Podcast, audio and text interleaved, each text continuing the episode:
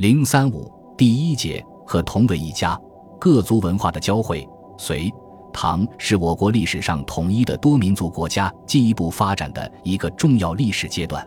隋唐王朝在中原汉族地区建立起强大的中央集权统治，社会稳定，经济持续发展，文化高度繁荣，对周边少数民族产生了强大的吸引力。隋唐王朝开明的民族政策。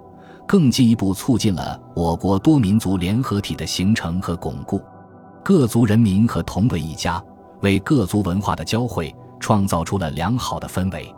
先进的中原汉族文化在周边少数民族地区广泛传播，促进了周边少数民族的文明与进步。